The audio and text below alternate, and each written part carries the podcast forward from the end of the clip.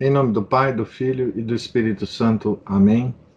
Ave Maria, cheia de graça, o Senhor é convosco. Bendita sois vós entre as mulheres, e bendito é o fruto do vosso ventre, Jesus. Santa Maria, Mãe de Deus, rogai por nós, pecadores, agora e na hora de nossa morte. Amém. São Felipe Neri, rogai por nós. Nossa Senhora de Fátima, rogai por nós. Em nome do Pai, do Filho e do Espírito Santo. Amém. Bom dia a todos. Nós estamos aqui na página 128 do livro do padre Adolfo Tanquerrey, A Divinização do Sofrimento. E estamos exatamente na parte onde ele comenta as etapas, os graus na aceitação do sofrimento, conforme ah, estejamos em um dos três graus da ou etapas da, da vida cristã, não é? dos iniciantes, dos adiantados ou dos perfeitos. Então, o primeiro grau, ou a resignação cristã. De forma natural, nós não amamos o sofrimento. Temos mesmo por ele uma repugnância instintiva. É somente à luz da fé que o aceitamos pacientemente. Essa luz nos mostra que somos pecadores e que, como tais, merecemos um castigo, uma penalidade para reparar as faltas que cometemos. Se essas faltas são graves, precisamos confessar que merecemos o inferno e que devemos aceitar com gratidão as penas temporais que Deus nos envia para permitir-nos escapar aos tormentos eternos que merecemos, ou mesmo às angústias do purgatório que teremos de enfrentar mais tarde se não espiarmos durante esta vida. Além disso, temos em nós inclinações que nos incitam ao mal, e a ele nos conduziriam infalivelmente se não tivéssemos o cuidado de, de nos mortificar. Mais uma razão para carregar, sem nos queixarmos, as pequenas cruzes que encontramos em nosso caminho. Ao nos incomodar, ao fazer-nos sofrer, elas nos ensinam a mortificar esse amor ao prazer, que é a fonte de nossas más tendências, e fortificam nossa vontade na luta contra o mal. Elas nos permitem ainda adquirir méritos para o céu. Cada sofrimento, pacientemente suportado por submissão à vontade divina, aumenta nossa recompensa no céu. Ora, se temos tanto interesse em aumentar neste mundo os nossos recursos materiais, quanto mais devemos entesourar para o céu, onde se goza da única felicidade verdadeira, a felicidade eterna. Esses pensamentos de fé certamente suavizam nossas dores e as tornam mais suportáveis, mas não as eliminam. E às vezes as sentimos tão vivamente que somos tentados a considerá-las demasiadamente duras e a nos queixar. Para nos, para nos aliviar e para facilitar a submissão à vontade divina, dois remédios podem ser propostos um negativo e o outro positivo. O primeiro é não as agravar por uma falsa tática. Há quem colecione seus males passados, presentes e futuros, reunindo-os em um imenso bloco que lhes parece insuportável. Aqui tem uma referência de um autor, provavelmente que o, o padre Tanquerrey é, tirou essa ideia, né? esse, esse conceito aqui. É, a mieux, em face de la douleur, diante da dor. O que precisamos fazer é o contrário. A cada dia basta a sua pena. Mateus 6,34. Ao invés de reavivar as feridas do passado, já cicatrizadas, é preciso não pensar mais nelas, ou nelas pensar somente para contemplar as vantagens que nos trouxeram. Os méritos adquiridos, o progresso na virtude produzido pela paciência, a familiarização com o sofrimento, etc. Dessa forma, a dor é atenuada, pois um mal somente nos afeta quando lhe prestamos atenção. Uma maledicência, uma calúnia, um insulto só nos magoam quando os ruminamos com amargura. Quanto ao futuro, é loucura preocuparmos-nos com ele. Sem dúvida, é sábio prevê-lo para nos preparar para ele, na medida do possível. Mas pensar antecipadamente nos males que podem nos acontecer e sofrer por causa disso é pura perda de tempo e desperdício de energia. Esses males podem não acontecer. Caso aconteçam, naquela hora os suportaremos com a ajuda da graça, que então nos será dada para os suavizar. Mas neste momento, ainda não temos essa graça. E, entregues às nossas próprias forças, só podemos sucumbir sob o peso do fardo que nós mesmos nos impomos. Não é mais sábio abandonarmos-nos na mão, nas mãos do nosso Pai celeste e banir sem piedade, como coisa má e prejudicial, os pensamentos ou imagens que nos representam sofrimentos passados ou futuros? O remédio positivo é pensar, quando sofremos, nas grandes vantagens do sofrimento. O sofrimento é educativo, isto é, uma fonte de luz e de força. Ele nos lembra que somos exilados neste mundo, a caminho da pátria, e que não devemos distrair-nos colhendo as flores das consolações. E que não devemos, ah, desculpe, já li isso aqui, já que a verdadeira felicidade se encontra somente no céu. Ou como diz o poeta, quando o exílio é agradável, fazemos dele a nossa pátria. É também uma força. O ato do prazer enfraquece a atividade, abate a coragem e leva a vergonhosas capitulações. O sofrimento, ao contrário, não por si mesmo, mas pela reação que provoca, ativa e aumenta nossas energias, tornando-nos aptos para as virtudes mais viris, como se viu durante a Grande Guerra, quando as privações, os perigos, as feridas e as ameaças contínuas de morte suscitaram uma coragem e mesmo um heroísmo dignos dos mais belos tempos de nossa história.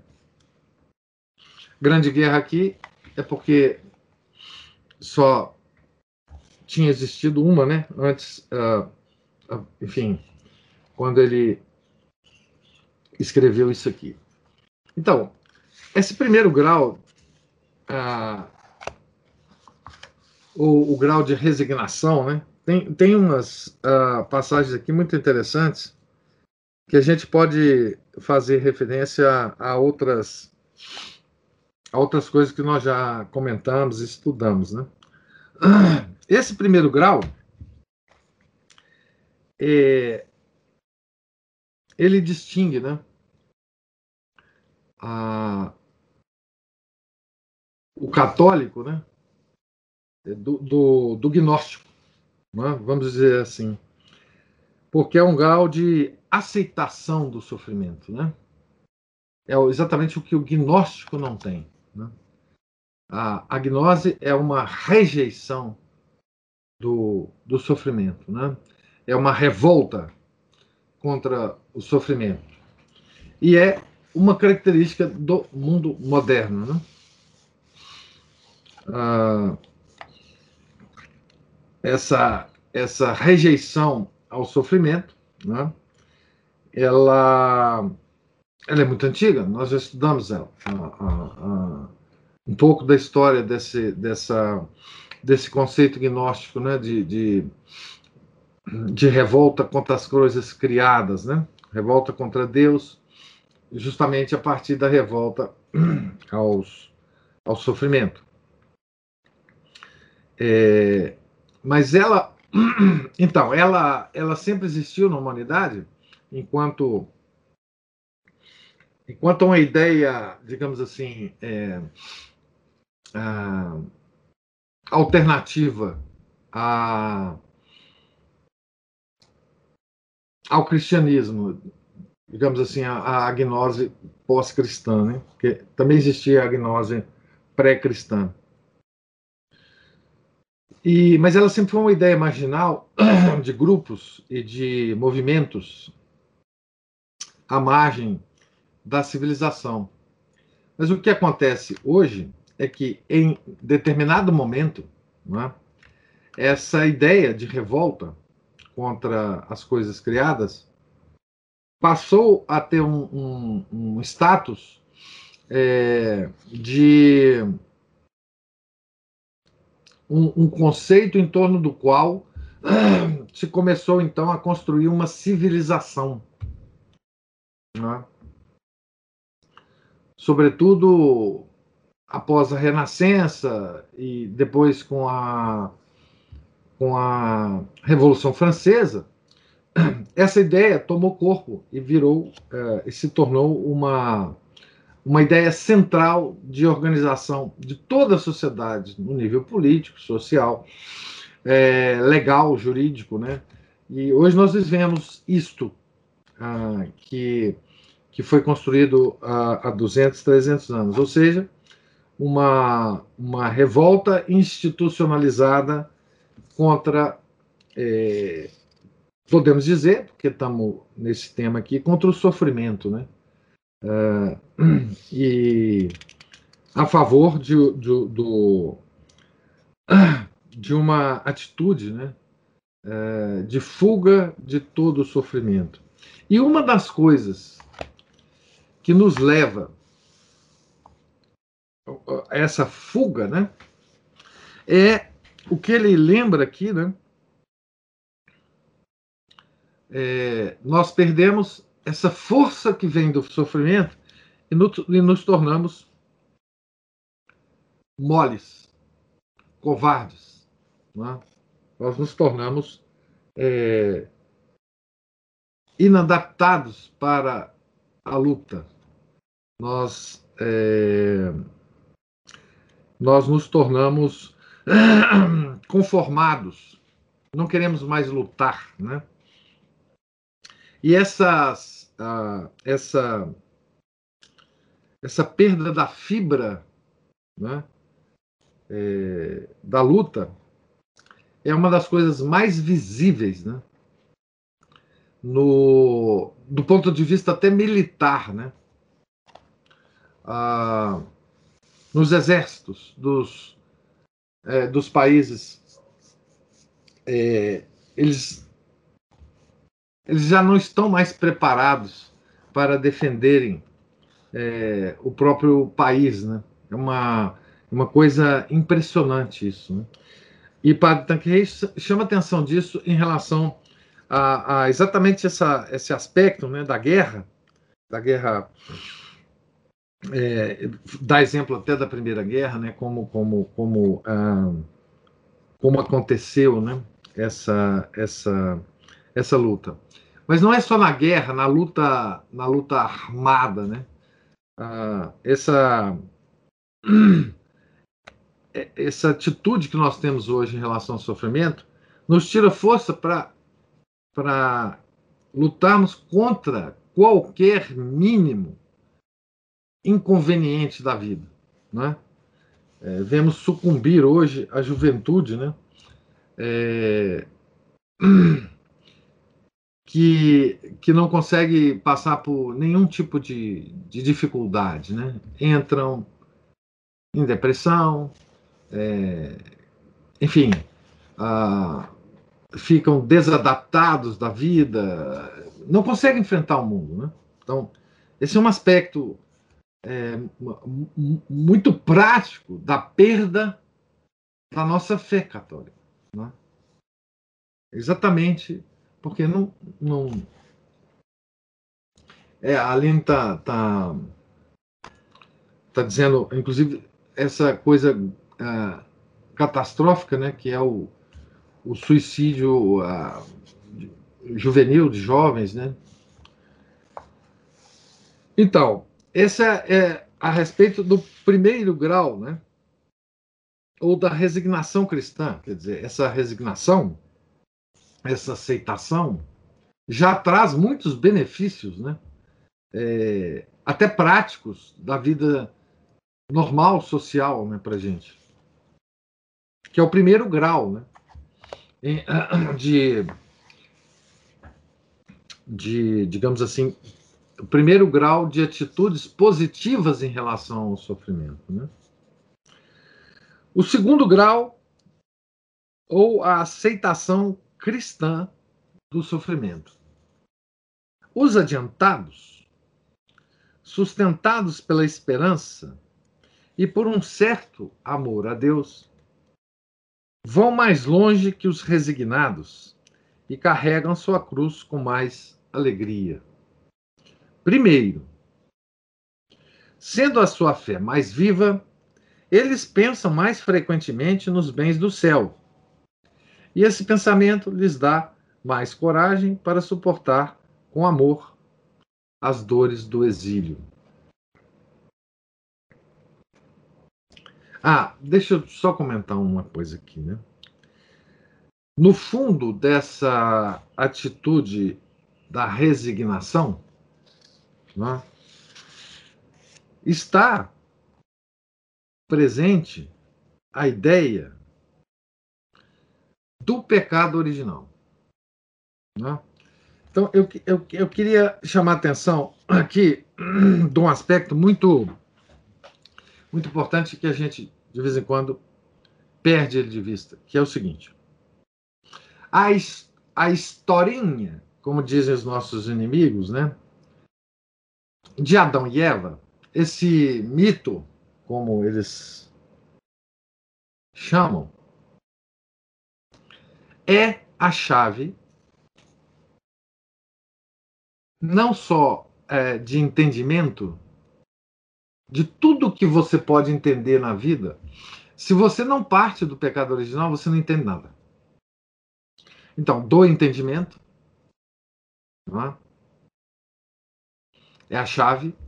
E é a chave também das atitudes práticas da vida da gente, ou da moral. Então, se a gente não parte do pressuposto que nós estamos numa terra de exílio, o que, que significa isso, né?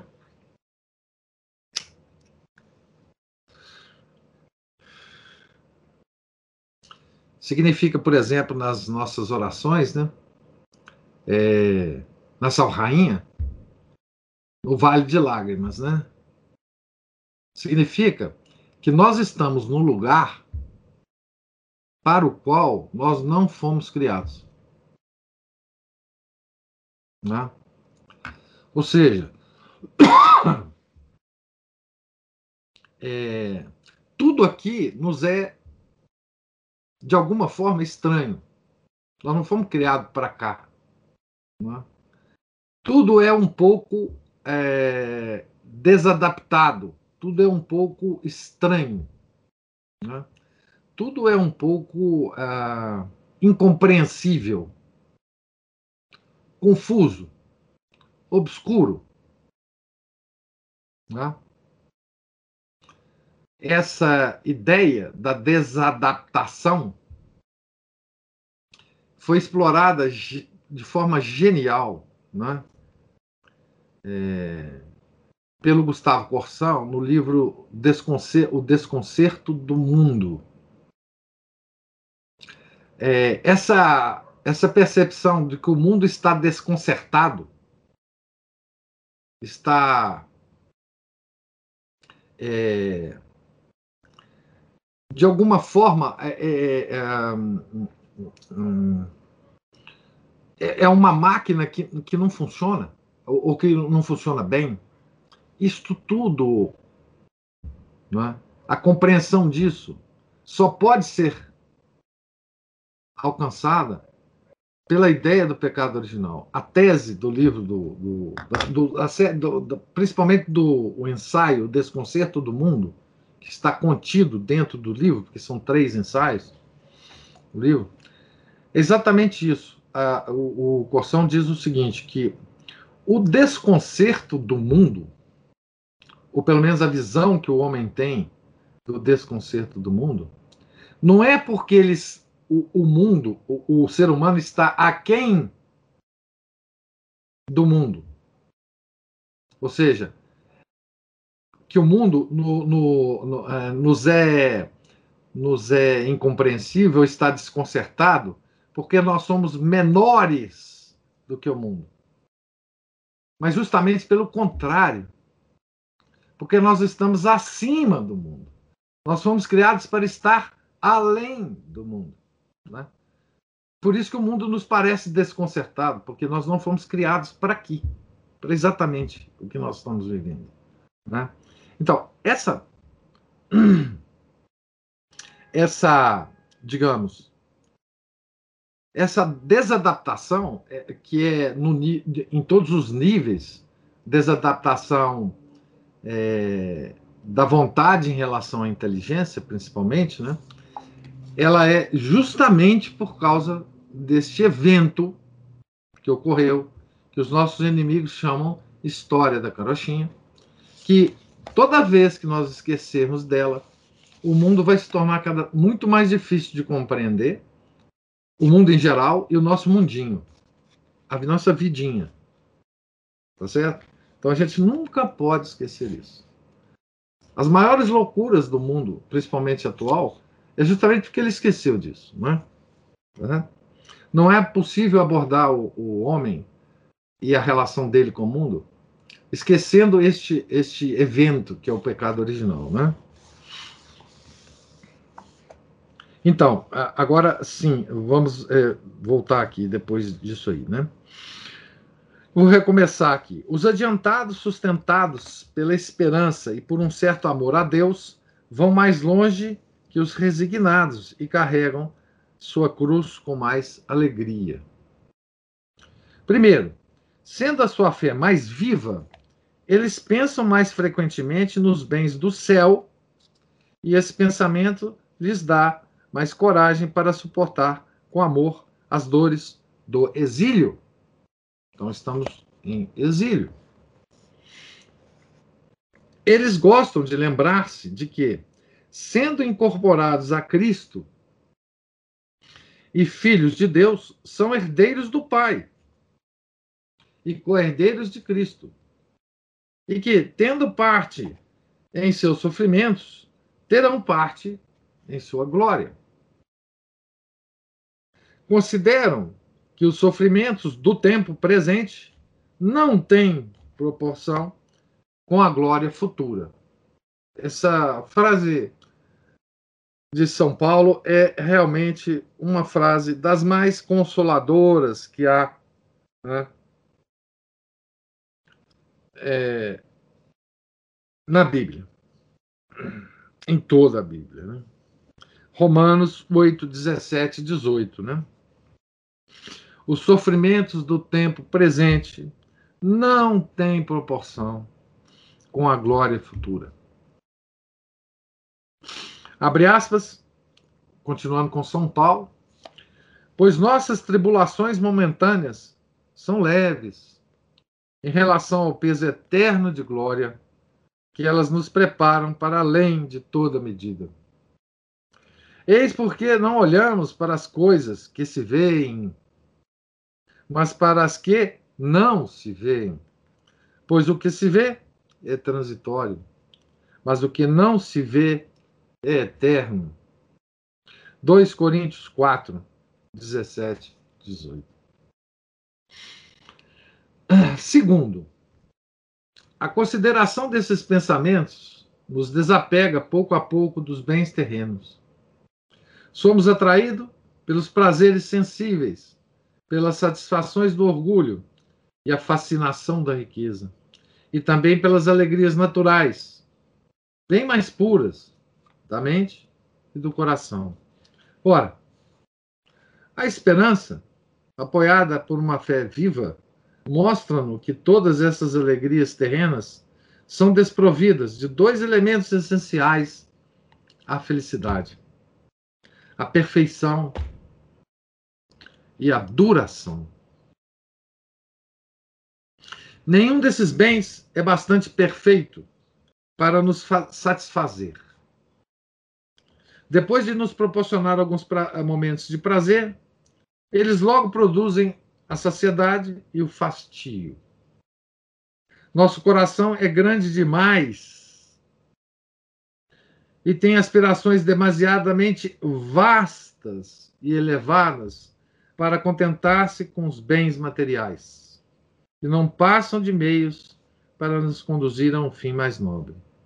Então, aqui é a ideia do corção, né? Nós somos muito maior do que o mundo.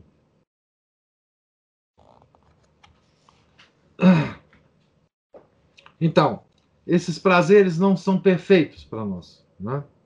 Os bens naturais da mente e do coração tampouco nos bastam. Nossa inteligência não pode satisfazer-se senão pelo conhecimento da causa primeira. E nosso coração, que busca um amigo perfeito, não o encontra senão em Deus. Então aqui, nem a inteligência, nem a vontade, que é o coração, né, se satisfaz. Né? Porque a inteligência almeja conhecimento da causa primeira. E o coração almeja o amor, a amizade com Deus. Somente Ele é a plenitude do ser a plenitude de beleza, de bondade, de poder.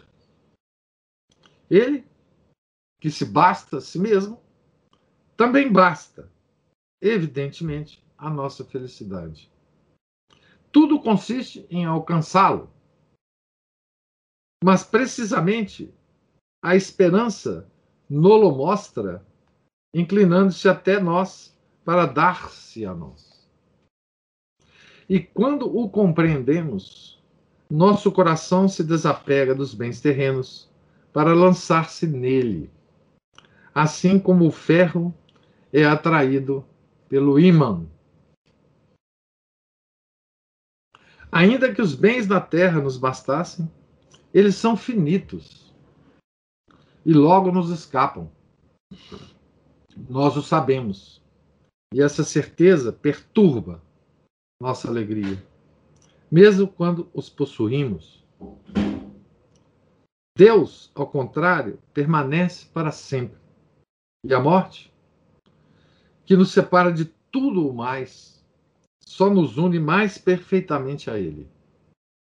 E por isso, apesar do horror natural que ela nos inspira, é com confiança que a vemos aproximar-se graças à esperança que temos de ser para sempre unidos àquele que nos pode fazer felizes. Então, é, por mais bens ou prazeres sensíveis, não é? E por mais riqueza e alegria que nós tenhamos, isso não satisfaz nem a nossa inteligência, nem a nossa vontade. É? por causa dessas duas. É, por esses dois problemas desses bens, né? que é em relação à perfeição e à duração. Primeiro, eles não são perfeitos no sentido de nos satisfazer plenamente. Né? E segundo, eles são finitos, eles acabam. E quando eles acabam, isso faz com que a gente continue procurando e continue a satisfeito, né? Então, é aquele negócio do Santo Agostinho, né? Meu coração só, como é que é a frase de Santo Agostinho? Só encontrará repouso, né? Em vós, ó Senhor. Né? Então, de novo, a ideia de que aqui nós estamos em exílio.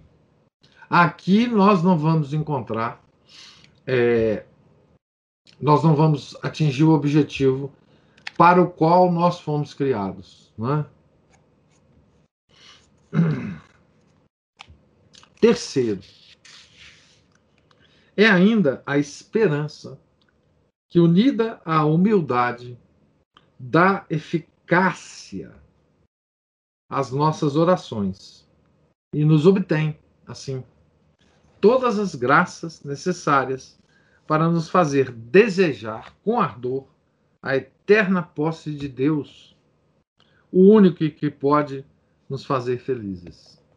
Ora, o desejo provoca na alma o impulso, o movimento, o ardor necessários para alcançar o bem que almejamos e sustenta nossos esforços até que, que tenhamos atingido a meta.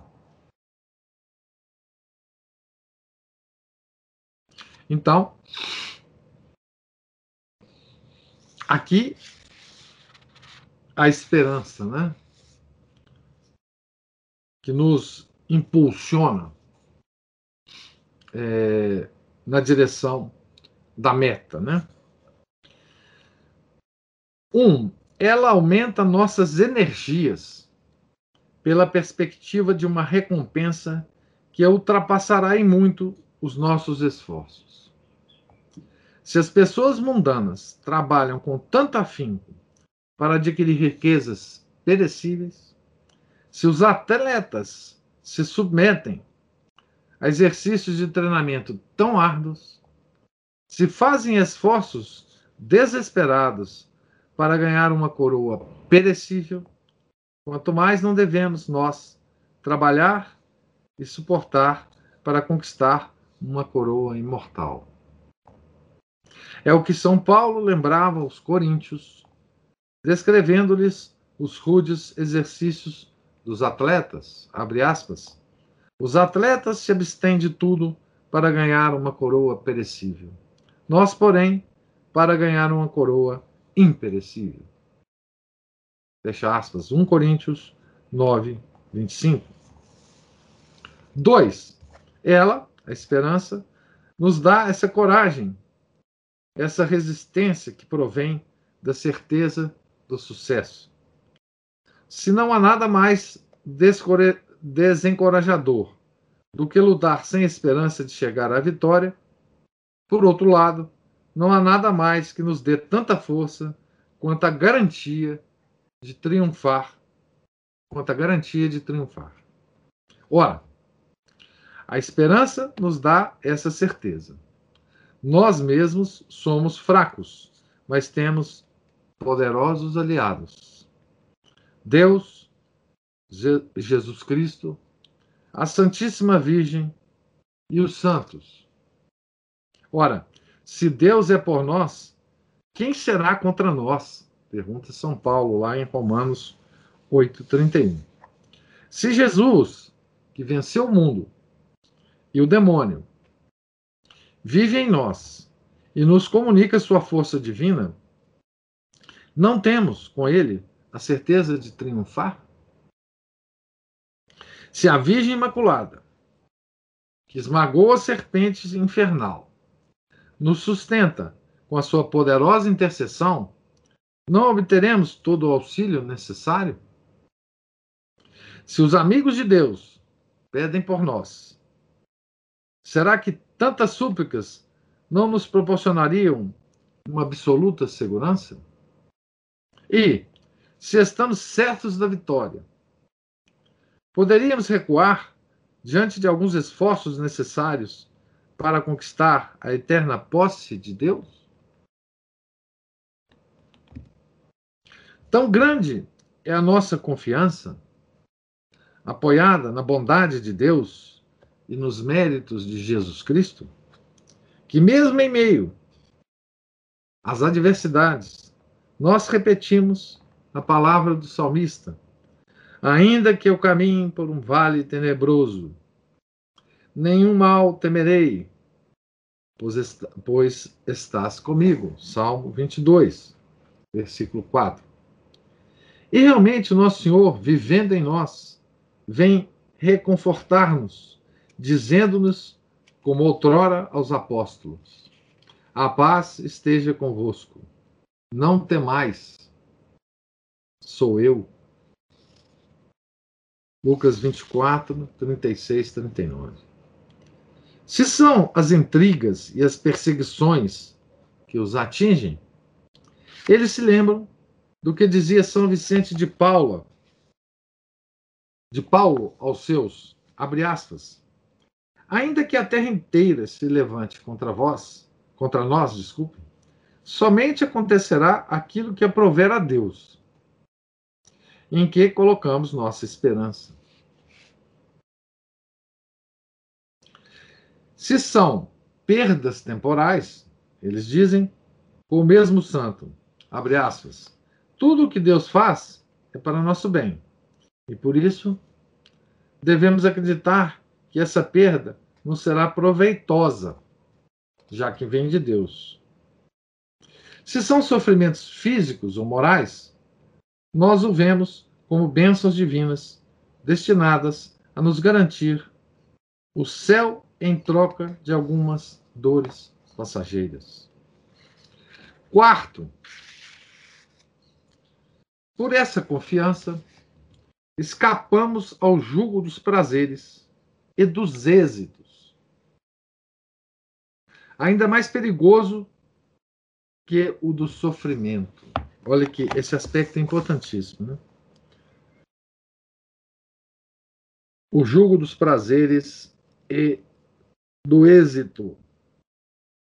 Ele está dizendo né, que se estamos né, é, numa situação de prazer e êxito, né,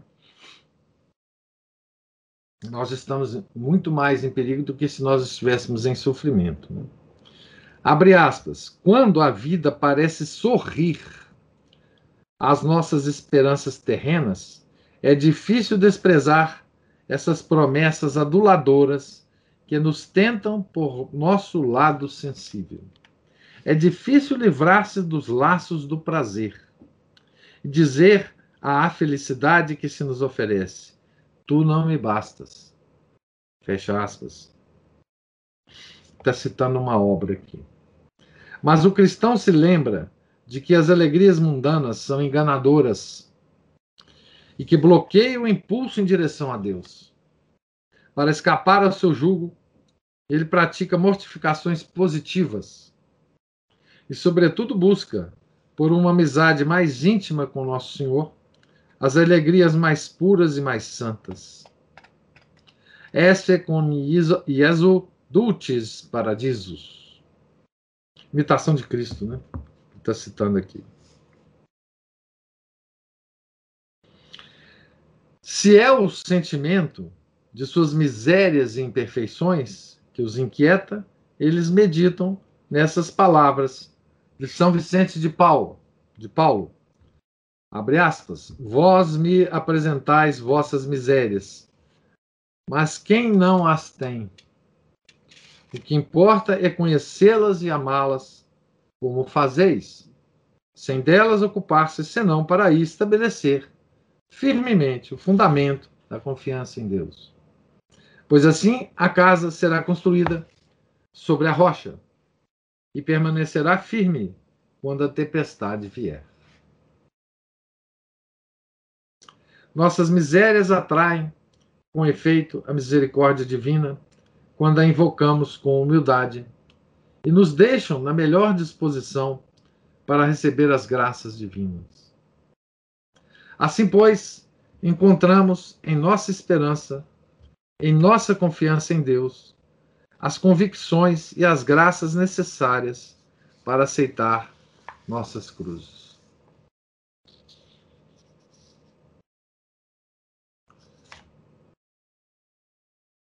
Uai, agora que eu vi aqui.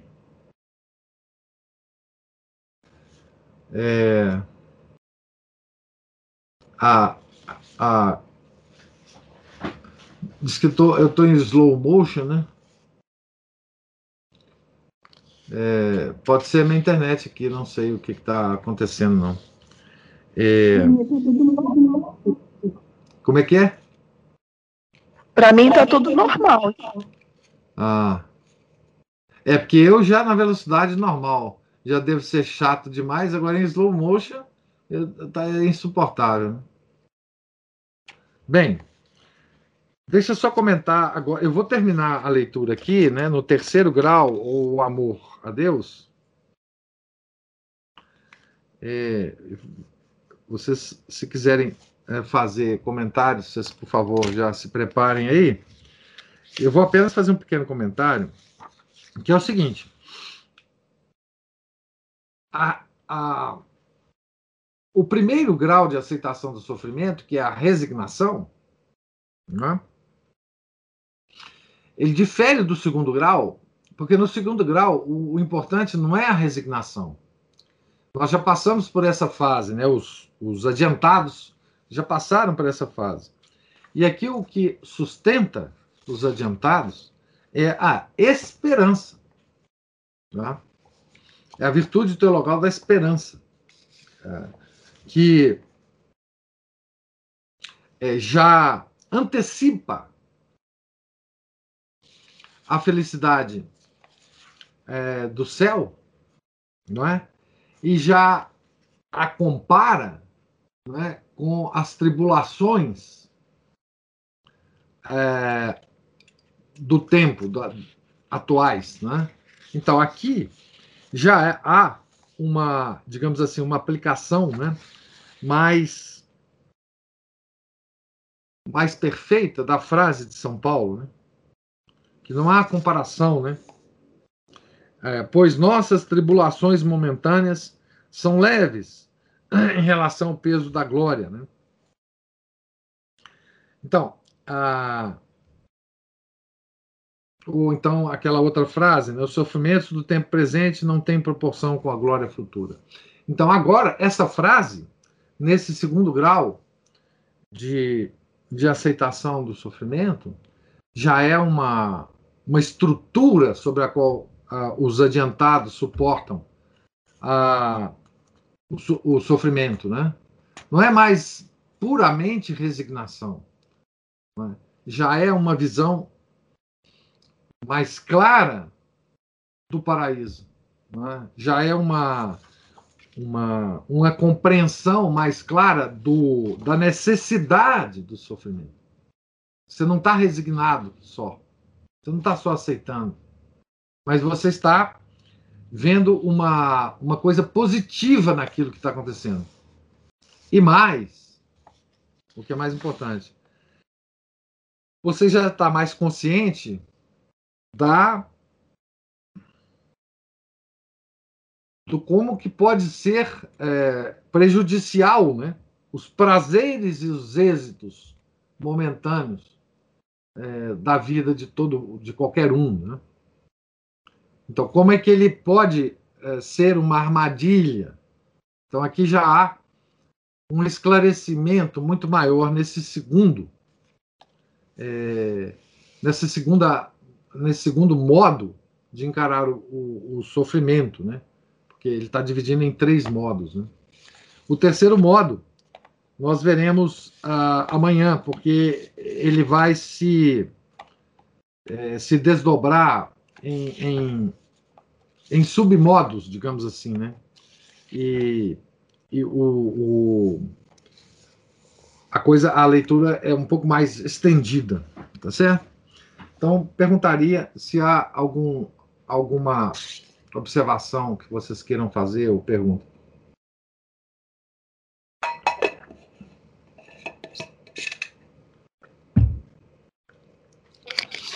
Professor, Sim. hoje em algum momento o senhor falou assim, essa frase aqui me é muito consoladora. É disso que eu estava falando ontem, sabe? São consolações assim, pequenas, proporcionais ao nosso passado. Ah, é sim, claro. Porque assim, é, é, é, isso, isso é uma coisa interessante. Ótima lembrança, Ana Paula. É, essa, esse é o tipo de consolação que a gente tem por via. Ele chega para nós por via intelectual, né? É um entendimento que a gente tem, né? Porque quantas vezes nós lemos essa frase e quantas vezes eu mesmo li essa frase e, e ela nunca se abriu ao meu entendimento. Como, como hoje ela se abre, né? Assim, estava lá. São Paulo falou isso há dois mil anos, né? E assim, tá, para mim estava fechado. Né? Para mim estava fechado. Então, a compreensão dessa frase e a, o valor que ela tem para cada um daqueles que a compreendem é uma consolação sensível que Deus está nos dando, de um modo é, em causa segunda, né? Por causa até terceira, quarta, né? Porque São Paulo é, falou, né? E eu já estou lendo uma tradução do que, que São Paulo falou há dois mil anos. Né? Sim, isso é uma consolação incrível que está proporcionada a nós. Né? Quantos santos não provaram isso essa frase por uma visão, é, por um êxtase. Não é?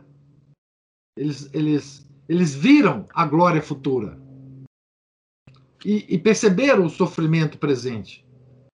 É? Eles viram a glória futura. Nós não vimos a glória futura, mas nós temos São Paulo para nos ensinar isso. E temos a nossa compreensão aberta. A nossa compreensão aberta é que há a graça de Deus que é a, verdadeira é, consolação para nós, né? E por que invejar os santos se nós temos essa essa consolação, não é? Nós temos, é, enfim, que glorificar a Deus porque Ele deu essa visão a muita gente, aos santos dele. Mas para nós Ele está nos dando o que nos é proporcional, porque a visão beatífica, ou esse êxtase, não está proporcional à nossa situação, cada um de nós, que não temos, né? Tá certo? Muito bem observado, Ana Paula. Aline fala assim: pedir a Deus compreensão para como mãe passar isto aos filhos. Não está fácil.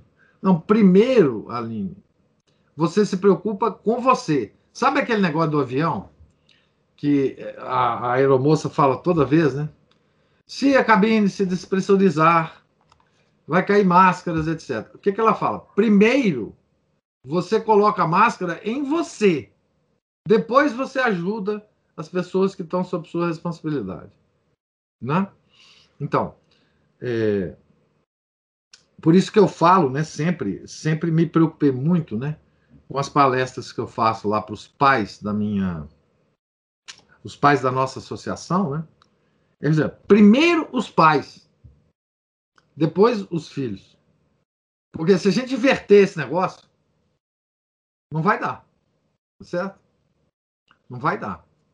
Então, assim, é...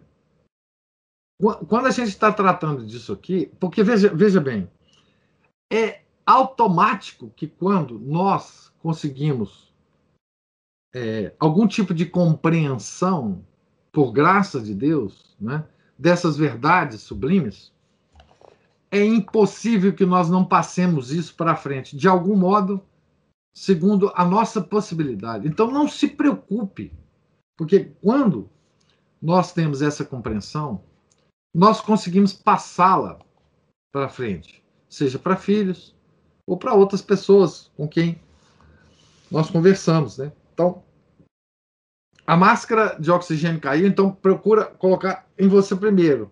Respira, tá respirando oxigênio puro. Aí você vai preocupar com as outras pessoas que estão é, do seu lado, né? Na hora certa eles entenderão com a, a sua ajuda. É, não só a hora certa deve ser para eles, também para você, né? Então, assim, é,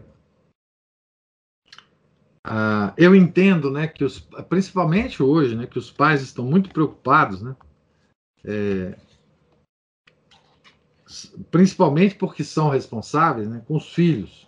Entendo perfeitamente isso.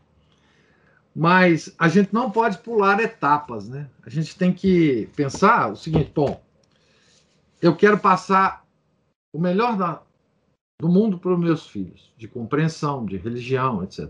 Então, eu tenho que ter esse melhor para mim antes. Né? O melhor que eu, que eu puder, obviamente. Para depois eu passar para eles. Né? Então, assim. É, é isso pelo menos que eu penso, né? Assim, Claro, essa preocupação com os filhos, nenhuma mãe, nenhum pai deixa de ter sempre, né? É, assim, toda vez que, eu, é, que, que, que, se lê um livro bom, que se encontra uma literatura superior, é claro que os pais vão desejar, poxa, eu desejo que no futuro meu filho esteja, esteja ah, ah, apto a ter a mesma, a mesma a, a, mesma perspectiva que eu estou tendo agora em contato com essas verdades eternas. É claro, é claro. Né? Mas, é, primeiro, sedimenta isso na cabeça de vocês. Né? Aqui, é... assim, olha, não acho. O mundo coloca dúvidas na cabeça da Suzana continuamente. Mas não é só da Suzana, não, né? O mundo coloca dúvida na cabeça de todos nós, né? A Suzana é mais uma. Tá certo? Agora, uma coisa é certa: se você primeiro não tirar essas dúvidas da sua cabeça, como mãe, você não consegue nunca tirar a dúvida da cabeça da Suzana. Só, tem um, um detalhe: as dúvidas que se colocam na cabeça dos nossos filhos hoje são dúvidas sofisticadíssimas sofisticadíssimas. E a gente vai ter que estudar muito para é, desfazer todas essas dúvidas da maneira que a Suzana possa entender e da maneira que a sofisticação dessas, dessas dúvidas que estão na cabeça dela merecem. É, não há como é, transformar uma dúvida sofisticada ou, ou responder a uma dúvida sofisticada com resposta simples, né? Às vezes a dúvida da cabeça que colocar na cabeça de Silvana tem a origem num grande filósofo. Muitas vezes não, todas as vezes tem. E para a gente tirar essa dúvida, a gente tem que discutir primeiro com o filósofo. Né? Não acho. O mundo coloca. Sim, Camilo, os meus vêm claramente. Meus primos, meus colegas fazem isso ou aquilo que a felicidade verdadeira é só no céu. Ela está se referindo ao que eu disse anteriormente, professor. Ah, sim. Sim. Ah, sim. Tá. Muito sofisticadas, o senhor disse tudo. São muito sofisticadas. Né? E, e a forma com que a gente responde, elas. Veja a situação que que nós temos, né, como pais, né? Nós temos que responder uma dúvida sofisticada depois de a entendermos, né?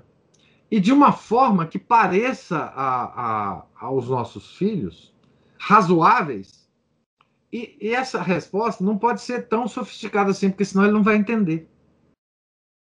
Então nós temos que fazer malabarismos. Mas por que, que nós conseguimos fazer esse malabarismo? é, muitos conseguem, né? Porque nós temos a graça de Deus, nós vamos rezar para pedir a Deus essa capacidade, né? Tá certo? Essa capacidade.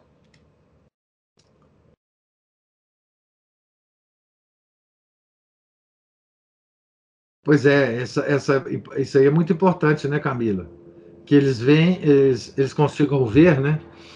É, que os próprios companheiros né, estão em erro, né? Que os próprios companheiros, enfim, infelizmente, estão errados. É, e eu não, não, não descarto a possibilidade, viu? Dependendo da relação dessas crianças com as outras crianças, delas serem pequenos apóstolos delas conseguirem conversar com as outras crianças e, e às vezes atraí-las para as verdades. Porque as crianças, é, é, no, no nível que elas têm, elas se comunicam muito melhor do que nós com elas. É, professor, eu percebo que eles já chegam no nível que a gente custou muito alcançar. Por Graças exemplo, ele, ontem Clarice estava estudando algo aqui em casa que se referia ao Apocalipse. Aí ela veio conversar comigo, me explicar das igrejas, né? Ah, a igreja tal passou pelo não sei o quê. Aí a igreja falou, de Laodiceia. Laodiceia, de... isso. Aí ela falou, nós estamos lá em Laodiceia. Tá. Ou seja, mãe, nós já estamos no fim dos tempos. É. Aí eu virei para ela e falei assim, oh, Clarice, você acha que vai chegar 2050? Ela falou assim, ah, mãe, tomara que não. Tô doida para morrer logo para ir para o céu. Ah, pois é. Aí eu falei, o quê?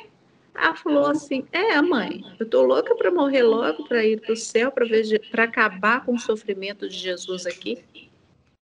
Aí eu pensei assim, gente, olha que nível, né? A pessoa querer que termine logo para acabar com o sofrimento de Jesus aqui. Aí eu pensei assim, ela já está num nível muito mais elevado que eu. É, não, graças a Deus, né? Eu pensei é... exatamente isso. Eu falei, puxa vida, eu queria pelo menos uns netinhos. Aí ela foi, falou assim: ah, não, mãe, mas eu prefiro o céu do que, do que casar ou fazer qualquer coisa. E. Você já está preparando uma futura freira. Porque se o mundo não acabar. É, aí eu pensei assim, no, ela já está no nível elevadíssimo. Isso é muito bom, né? Isso é, a gente vê os filhos da gente nesse, nesse, nesse patamar, né? Graças a Deus. Deu graças, né? É, mas, enfim, essa, essa uma pessoa como essa, ela tem uma influência enorme, talvez, sobre as, as colegas dela. Porque, assim, é, nós talvez não atinjamos né, essa faixa etária, mas através dos nossos filhos nós conseguimos. Né? Porque tem esse problema também, né? E, e isso é a graça de Deus, né? Obviamente. Ah, mas tem a questão, né, professor, que, por exemplo, ela hoje ela não não vai mais para a escola, né? Então, ela percebe assim um conflito direto.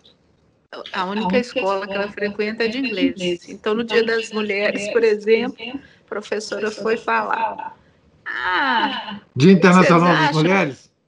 É, dia, o que, que, vocês acham das mulheres, dia dessas mulheres? O que, que vocês veem de é, conquistas e tudo mais, ela virou para a professora e falou assim: para mim, um dia comum. Não, não vejo nenhuma diferença. Isso a professora falou: Você acha que as mulheres têm que ter é, os mesmos direitos? Ela falou assim: Não, acho que as mulheres não têm que ter mais direitos que os homens, não. Aí a professora, aí ela falou: Mãe, enquanto todo mundo fala uma coisa, eu falo outra. Mas aqui, mas isso é importantíssimo, porque assim, é, essas coisas elas ficam na cabeça das pessoas, sabe? Alguma colega que ouviu vai pensar. É, eu, eu, lembro uma vez eu estava fazendo um curso de francês é, na Aliança Francesa. É, e assim, a, o, o, material lá é todo esquerdista, né? O material da Aliança Francesa e tal. E calhou de, de a gente começar a discutir um, um, certo momento sobre a Revolução Francesa e sobre o, o tal lá igualdade, fraternidade, liberdade, igualdade, fraternidade, né? E eu fiz duas observações lá que, assim, depois dessas observações, o assunto foi mudado, porque houve um silêncio enorme. Eu disse assim: olha, liberdade e igualdade são duas coisas que são contraditórias. Não dá para você ter as duas ao mesmo tempo em lugar nenhum. Né? E fraternidade sem um pai também não é uma, um conceito é, que pare em pé. Só falei isso. Então, assim, a professora ficou completamente desarmada, porque ela não estava esperando uma coisa assim, ela estava esperando que as pessoas fizessem, tecessem elogios à Revolução, né? E os, os colegas, os meus colegas, assim, eles ficaram pasmos, porque é, são coisas que eles nunca ouviram, né? Como essa, essa, é, essa professora de inglês da, da sua filha, ela deve ter pensado, da onde saiu essa moça? De que buraco ela veio? Né? Da Clarice. Pois é.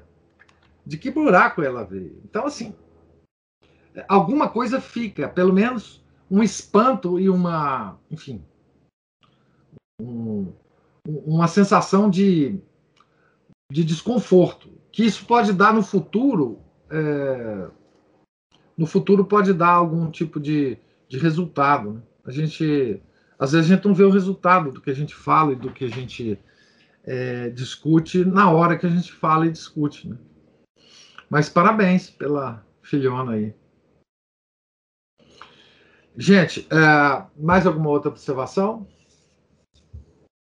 Então, Deus lhes pague a paciência e a presença. É, amanhã nós vamos então continuar é, a partir da página 134 a, a leitura, se, se Deus quiser. Tenham todos um santo dia. Fiquem com Deus. Em nome do Pai, do Filho e do Espírito Santo. Amém. Ave Maria, cheia de graça, o Senhor é convosco. Bendita sois vós entre as mulheres, e bendito é o fruto do vosso ventre, Jesus. Santa Maria, Mãe de Deus, rogai por nós, pecadores, agora e na hora de nossa morte. Amém. São Felipe Neri, rogai por nós. Nossa Senhora de Fátima, rogai por nós. Em nome do Pai, Filho e do Espírito Santo. Amém.